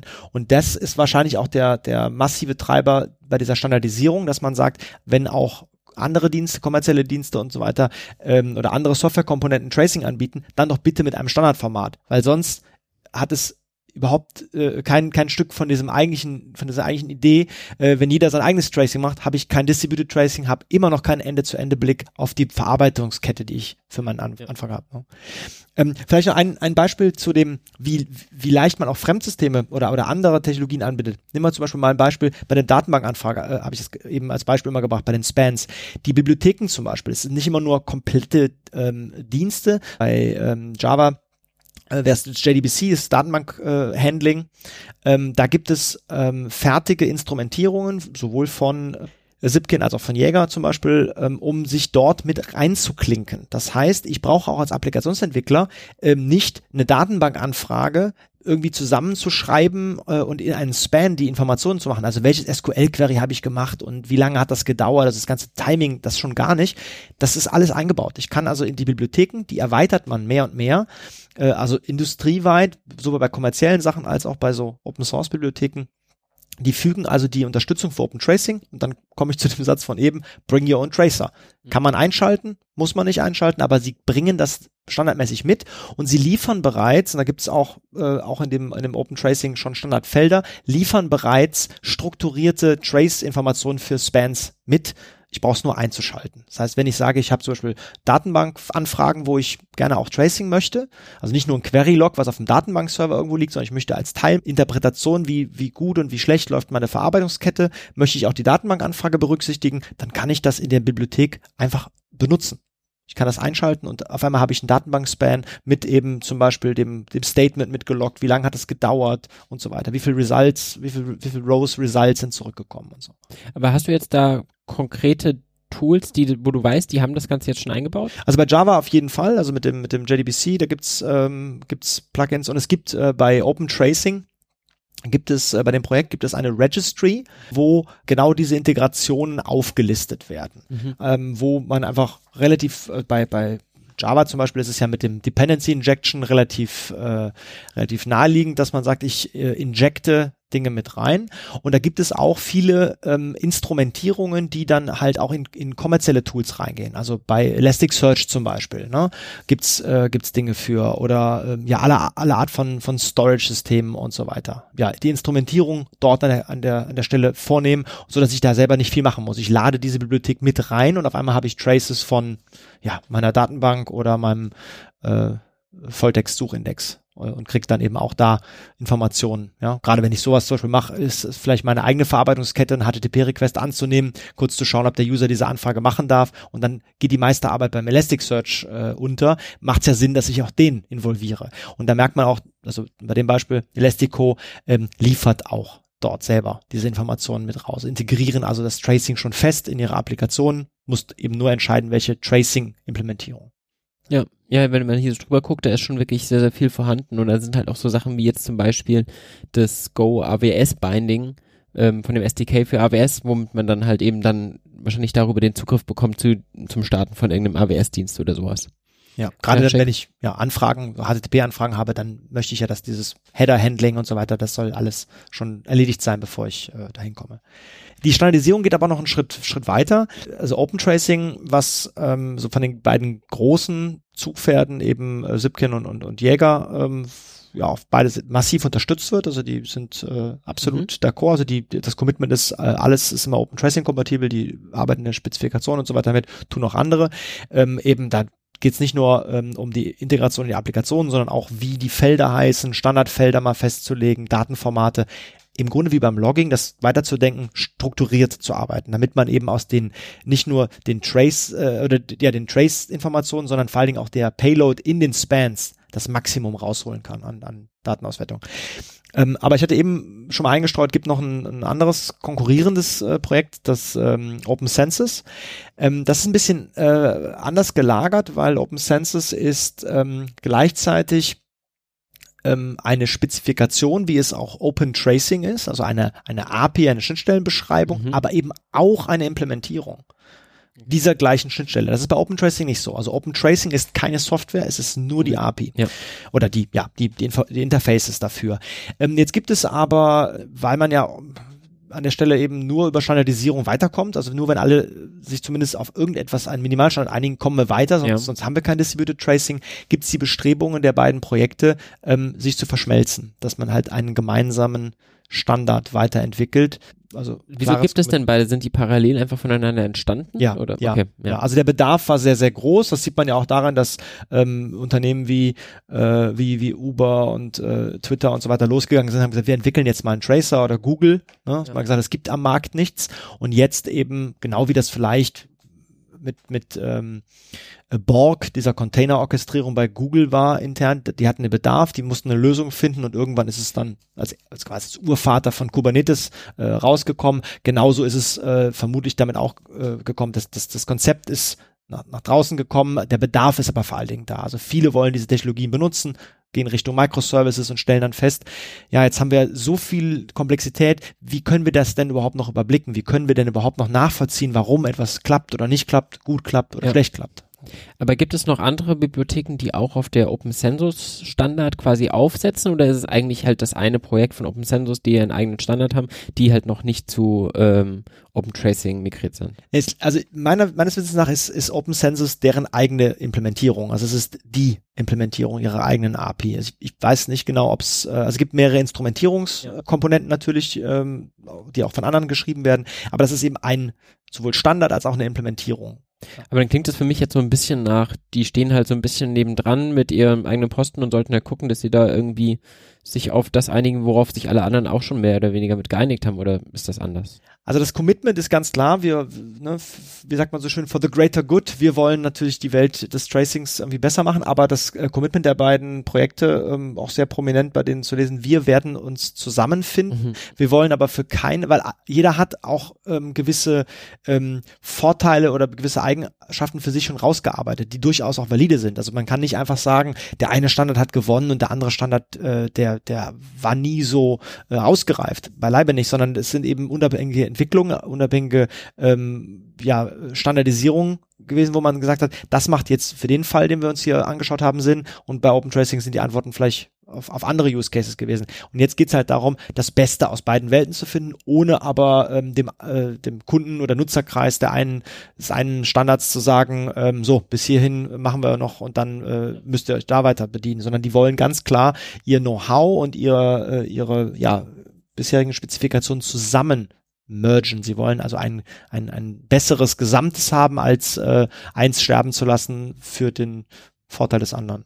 Wenn du sagst, die haben beide so ihre Stärken und die wollen jetzt versuchen, halt die Stärken so zusammenzubringen, dann scheint ja auch noch nicht alles perfekt zu sein. Wo sind denn aktuell noch die größten Schwächen oder die, die größten Baustellen bei Open Tracing oder bei Distributed Tracing? Also wenn wir mal die Spezifikation der, der API, wie sie in den Applikationen sind, nehmen wir mal an, da arbeiten jetzt gerade zwei Projekte, die ja für sich genommen schon eine Standardisierung vorgenommen haben, auch daran, noch mal ihre, ihre beiden Standards zusammenzubringen. Also, dass das für den Applikationsentwickler, für die Welt ähm, bald relativ klar aussieht, wie man, wie man Tracing macht. Ähm, dann ist es leider bei den Implementierungen ähm, dann doch unterschiedlich. Also ein, ein Thema ist definitiv diese Propagation der ID. Wie bezeichne ich einen Trace? Wie bezeichne ich einen Span? Und, und strukturiere dieses Datenformat, wenn ich es von einem Hop zum anderen weitergebe. Ähm, weil damit sind die Tracing-Implementierungen überhaupt nicht zu wechseln so einfach. Also manche unterstützen eben auch die Formate des anderen, also dann sehen die Header von Jäger so aus wie die von Zipkin, mhm. aber eben dazwischen ist noch so ein bisschen ähm, äh, ja spezifische äh, Welt. Also da entscheidet noch jeder selber, wie er das gerne weitergeben will. Und auch da gibt's ähm, eine, ne Bestrebung, relativ aktuell ist noch völlig in der Mache, ist noch äh, ein Draft vom W3C, also dem Standardisierungskonsortium, dem wir auch so Dinge wie HTTP zu verdanken haben. Mhm. Die ähm, sind, sind dabei, genau dieses äh, Thema Trace Context zu standardisieren. Das heißt, wie sieht es im HTTP-Header aus, wenn eine Komponente der anderen Komponente diesen Trace-Kontext mitteilen will. Wie sind die Header, wie sind die Datenformate und so weiter. Weil ähm, das HTTP-Protokoll ist ja leicht zu erweitern. Also ich kann mir Header ausdenken, wie ich möchte. Es wäre aber ganz gut, wenn alle die gleichen machen ja, würden. Dann, dann ist eben genau diese Technologiehürde auch noch genommen, dass eben diese Propagation einfacher wird.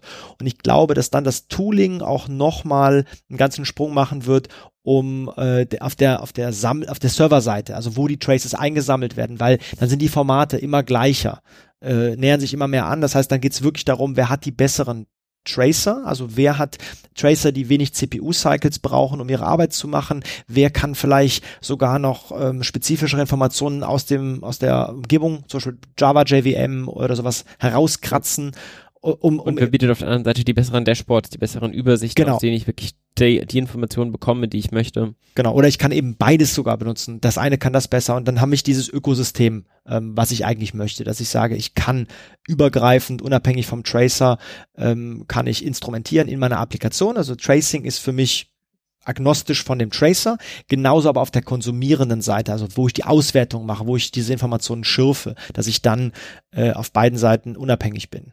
Ja. Aber da ist noch ein bisschen, bisschen zu tun. Also die, die, die Bestrebungen sieht man äh, aller Orten, weiter zu standardisieren und immer mehr Integrationen zu machen. Aber ist halt auch noch ein, wenn man so will, zwar ein, ein äh, eine ältere Idee, aber für diese Open Source Welt und für die für jedermann integrierte Welt äh, relativ neu, weil für viele Unternehmen, die gerade erst eine Architektur haben, stellt sich dieses Problem gerade erst. Ne? Aber wenn du meinst, so, es geht darum, dass die Tracing-ID dann zum Beispiel immer richtig erkannt wird und so weiter, überlege ich halt, was passiert, wenn die nicht richtig erkannt ist, dann ist ja wahrscheinlich mein Gesamttrace nicht vollständig nach einer Übersicht. Ist das ein reales Problem, was man zum aktuellen Zeitpunkt schon noch häufiger hat, dass man jetzt versucht, einen Re ähm, so einen Gesamttrace zum Beispiel nachzuvollziehen und findet dann halt irgendwie so schwarze Stellen zwischendrin, wo dann halt irgendwie Spans nicht richtig zugeordnet wurden unter zwei verschiedenen Gruppen-IDs oder sowas? Ja, das ähm, ganz klar, das gibt's, weil äh, jede einzelne Komponente muss ja mitwirken, also Ja. muss ihr Tracing liefern. Es ist eben, das ist vielleicht noch ein noch ein, äh, ein guter Punkt, wenn man an Tracing denkt ähm, und man kommt so aus dieser Containerwelt, Kubernetes, dann kommt sehr sehr schnell der Ruf nach, ach ja, das hat was mit Service Mesh zu tun, was ähm, aber nicht so recht stimmt. Ich will gar nicht da, den Bereich da groß, groß ausholen, aber was man ja damit äh, macht, man verschaltete äh, Service auf, auf diesem äh, Level etwas abstrakter miteinander und sagt, na gut, wenn, wenn da eine Komponente ist, die schon weiß, welcher Service mit welchem anderen Service sprechen soll und in, über welche URL-Pfade und so weiter, dann kann das Ding ja auch Tracing machen. Natürlich kann das dann Tracing machen, aber eben nur die HTTP-Anfragen, aber diese applikationsspezifischen Sachen nicht. Ja, Mhm. also Tracing ist leider etwas, was ich, wo ich auch den Entwickler, auch die Applikation involvieren muss, damit ich das Maximum raushole. Nur zu schauen, ob verteilt aufeinander basierende RPC-Calls, also HTTP-Anfragen oder Datenbank-Queries, ähm, wie schnell die laufen, habe ich nur die Hälfte. Ja, so, das heißt, ähm, also so einen Ausweg gibt es nicht, alle müssen, müssen, müssen schon mitarbeiten. Ähm, ja gut, wie erkenne ich einen, einen Verlust oder so von, von, einem, von einem Trace? Ähm, das ist die Frage, von welcher Richtung man kommt. Ähm, eine Qualität, die äh, ja eigentlich alle Implementierungen können, ist, sie können mir darstellen, und auch diesen Fall, der ist sehr real, sie können mir darstellen, welche Service-Beziehungen ich überhaupt habe. Äh, vielleicht ist es so, es gibt so Welten und Uber hat das ganz deutlich beschrieben. Sie hätten, was weiß ich, mehrere hundert Services, wovon sie erst durchs Tracing rausgefunden haben, wer eigentlich mit wem redet. Ja. Ja, also das ist vielleicht noch das Ganze in die andere Richtung extrem. Aber Allein durch durch die Reihenfolge sieht man ja dann, okay, der kam, dann kam der, dann kam der, dann haben die dort scheinbar kommuniziert. Ganz genau. Und so kann ich dann vielleicht zum Beispiel von der Außen-API, die ich, die ich anbiete, die ich präsentiere, ableiten, von welchen Services, Backend-Services diese API oder dieser einzelne API-Call, diese Methode, die ich aufrufe, abhängt. Ja, äh, gibt, wie gesagt, äh, Systeme, wo man erst über das Tracing sich diese Informationen wieder herholt. Ja. Wenn ein Service den anderen Service aufruft, einen RPC-Call macht, ausgehend, dann beginnt dort der Span und dann endet der Span. Das ist ja so ein Dangling-Span. Also der hat, der findet keinen Gegenpartner, der dann diesen selben Span beantwortet und sagt, die Anfrage ist angekommen, ich beginne jetzt. Und dann merke ich schon auch, da ist ein offenes Ende Mhm. im, im Trace. Ne? Um mal so ein bisschen weiterzudenken, wenn ich jetzt so einen Baum habe mit den ganzen Traces und wer ruft wen auf und ich sehe, wo dauert's lange, dann kann ich da ja dann auch versuchen, eben Bottlenecks zu finden und zu sagen, okay, wenn ich aber diese Anfrage, die hier besonders lange dauert, vielleicht irgendwie schon direkt am Anfang ausführe, parallel, dann spare ich insgesamt in meiner Maximalzeitdauer des Gesamttraces halt irgendwie so und so viel Prozent. Das kann ich jetzt manuell machen. Gibt es da auch schon Tools für mich, die jetzt zum Beispiel diese Trace, diese einzelnen Traces analysieren und mir dann sagen, ja, guck mal, diese Spans bei dem Dienst oder so, die sind immer sehr lange, ähm, die könnte man vorziehen oder sowas. Also das sind so, so, so typische Dinge, ähm, die man ja gerne von diesen äh, Application Performance Monitoring Tools ne, Dynatrace und, und äh, Konsorten äh, hört, dass man sagt, sie müssen am Code nichts ändern, sie nutzen unsere Software und wir geben ihnen direkt die Antworten, an welchen Stellen sie den Code optimieren müssen und dann läuft es schneller. Das ist natürlich nur dann, wenn das, wenn das, wenn das Problem einem festen Muster folgt, Ja. kann das funktionieren. Also sprich, ich weiß ja nicht oder, äh, oder mit den, mit den Trace-Informationen kann ich ja noch nicht ableiten, dass ich die andere Anfrage überhaupt hätte machen können vorher. Was ich durchaus aber sehe, relativ schnell ist, ich habe einen, äh, einen, einen konkreten Request von einer bestimmten Art, stelle fest, der dauert mir zu lange oder ich bin ja einfach an der Stelle unzufrieden und ich kann relativ schnell schauen, wo ich optimiere und kann dann genau diese Dinge machen. Ich kann die Reihenfolge des Aufrufs ändern, wenn es die Applikation oder die Abarbeitung überhaupt erlaubt. Aber diesen Kontext, den wird mir glaube ich, auch das, das beste Tracing nicht, nicht nehmen und verliert dann auch ein bisschen die Idee, universell zu sein. Es soll ja eben nicht ähm, ein Profiler sein, der ein, eine Java-Applikation profilt und mir dann vielleicht noch Tipps gibt und sagt, wenn du da die Anzahl der Threads erhöhst oder, oder hier noch, da ist ein Log, Log-Problem, da ist, da wartet irgendeine andere Applikation auf ein Log von, oder ein, ein Thread auf den Log vom anderen Thread. Das ist eher was local Profiling für eine Applikation. Hier geht es wirklich darum, ähm, die einzelnen Abschnitte eines Aufrufs ähm, in der Gesamtheit zu sehen. Wenn ich dann merke, an einem Aufruf dauert es mir zu lange, dann muss ich da mit anderen Tools eintauchen in den jeweiligen Service. Ja. Gibt es auf der anderen Seite bei der Erstellung der Daten schon irgendwelche Bibliotheken, die versuchen, Dinge zusammenzupacken? Also ich könnte mir zum Beispiel vorstellen, dass eins der Standard-Logging Frameworks, zum Beispiel die ähm, Open Tracing API, mit bei sich einfach inkludiert und dann noch einen Flag anbietet, dass dieser Log jetzt zum Beispiel auch als Tracing mit rausgesendet werden soll oder sowas. Gibt es da Bewegungen? Das ähm, ist mit dem mit dem Open Tracing äh, Framework genauso möglich. Ich kann das den Trace oder diese Span Metainformation auch als Textlog rausgeben. Muss man natürlich aber schauen, Logs haben dann nicht mehr diesen, dieses Korrelierende so leicht. Also wenn, wenn mir dieselbe Information jetzt lokal in meinem, in meinem Service hilft und ich habe sie schon ähm, äh, zusammengebaut, ich habe schon alles in diesen Kontext gebracht und es geht nur darum, die Information nochmal zu haben. Aber auch wenn jemand ein Problem in einer Applikation sucht, kann er die Trace Data benutzen. Aber ganz klar, es gibt äh, oder dass ich halt irgendwie die Verlinkungen kriege, dass ich irgendwie in meinem Trace dann auch weiß, also ich kann jetzt natürlich irgendwie gucken, okay, wo mache ich diesen Aufruf in meinem Code und kann dann gucken, okay, wann steht denn dahinter das nächste Log, um da irgendwie das Matching zu bekommen. Aber dass ich quasi über so ein Tracing auch an die jeweiligen Codestellen springen kann oder sowas. Ah, okay. Ähm, ja, was du, was du, ähm, also wir hatten das ja so leichtgewichtig eben äh, beschrieben, entweder spezifisch oder jetzt ganz besonders natürlich mit Open Tracing, äh, mit der Instrumentierung in im Code. Ich kann selbstverständlich ähm, das Tracing äh, genauso aufspannen, wie ich es mit, mit Logs und so weiter auch tun würde. Das heißt, ich kann einen Span zum Beispiel in der Verarbeitungskette beginnen in meinem Code und im weiteren Verlauf weit Informationen hinzufügen und zum Beispiel sagen, so jetzt endet der hier oder im Span, äh, wenn es eine Subroutine ist, nochmal einen Subspan aufmachen. Also ich nutze wirklich die Instrumentierung nicht ähm, nur, indem ich äh, einen Tracer inkludiere und, und das war's, sondern ich kann das als Entwickler ganz explizit benutzen an den Stellen, wo es für mich interessant ist. Also Informationen hinzuzufügen, Timing hinzuzufügen, also zu sagen, mess die Zeit zwischen hier und da. Das ist ein Span äh, und so weiter. Also das, das macht man auf jeden Fall äh, genau so, dass man, dass man die kritischen Codepfade oder die, das, was so übergreifend äh, der Verarbeitung dient, dass man das eben aktiv mit Tracing belegt. Das klingt jetzt sehr komplex, äh, ich muss mir da so viel Gedanken machen. Ähm, das kann zum Beispiel sein, wenn ich RESTful Calls, ähm, wenn, wenn jetzt hier reinkommen, ich möchte einfach alles, alle Calls, die ich anbiete, die möchte ich jetzt erstmal in einen spezifischen Span bringen und mit den Informationen versorgen. Ähm, im, Im Falle zum Beispiel ähm, einer Spring Boot Applikation in Java ähm, habe ich dann, wenn ich wenn ich Open Tracing benutze, habe ich Annotationen. Ich brauche also quasi genau wie den, den REST Endpoint einfach äh, mit einer Annotation anlegen kann. Ich also nehme eine Methode und sage, die soll jetzt als HTTP ähm, Call verfügbar sein nach, nach draußen. Also die kann quasi über einen HTTP-Call aufgerufen werden.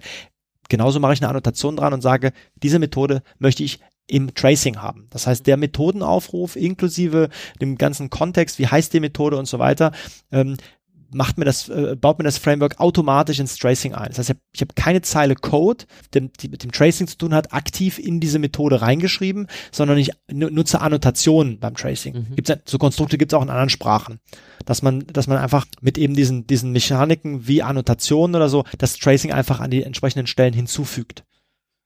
Ja, genau, weil es halt eigentlich mehr eine Meta-Information ist an der Stelle, quasi irgendwas für den Entwickler und quasi kein eigentlicher Source Code, ja. Hängt dann halt eben wahrscheinlich von der Sprache ein, in die ich es eben einbette. Genau. Jeder Sprache hat da andere Konstrukte, wie man, wie man sowas, ähm, ja, dann über den Code äh, verteilt. Ja. wenn du es mit einem Satz zusammenfassen würdest, warum sollte ich Distributed Tracing benutzen? Also wenn ich äh, Applikationen habe, die verteilt laufen, dann führt nichts daran vorbei, ähm, dass ich auch die Informationen brauche, wie eine Anfrage durch diese verteilte Umgebung läuft, um dann letztendlich zu meinem Kunden äh, wieder zurückgegeben zu werden. Und ohne die Informationen mit eigens ausgedachten IDs in Logfiles, mit selbst äh, überlegten Zeitstempeln und so weiter, das zusammenzufügen, ist doch eigentlich genau das Gleiche, was sich Open Tracing oder Distributed Tracing zum Ziel genommen hat, nämlich einen übergreifenden, für alle gleichen Weg zu nehmen, Dinge zu, zu loggen, mitzuteilen, so dass ich eben genau diesen Blick habe, ohne aber ähm, zur Last zu fallen. Das war ein langer Satz, aber das war ein Satz. ja, herrlich. Ähm, dann würde ich sagen, schaut euch mal Distributed Tracing an. Ähm, wenn ihr für euch einen guten Anwendungsfall entdeckt und ihr das Gefühl hattet, dass es euch geholfen hat, dann freuen wir uns, das zu hören. Dann lasst mal einen Kommentar da. Ansonsten vielen Dank dir, Christian. Ich habe wieder vieles Neues gelernt. Und ähm, genau, ich denke mal, wir sehen uns demnächst auch nochmal bei einer anderen Folge. Ja, herzlichen Dank.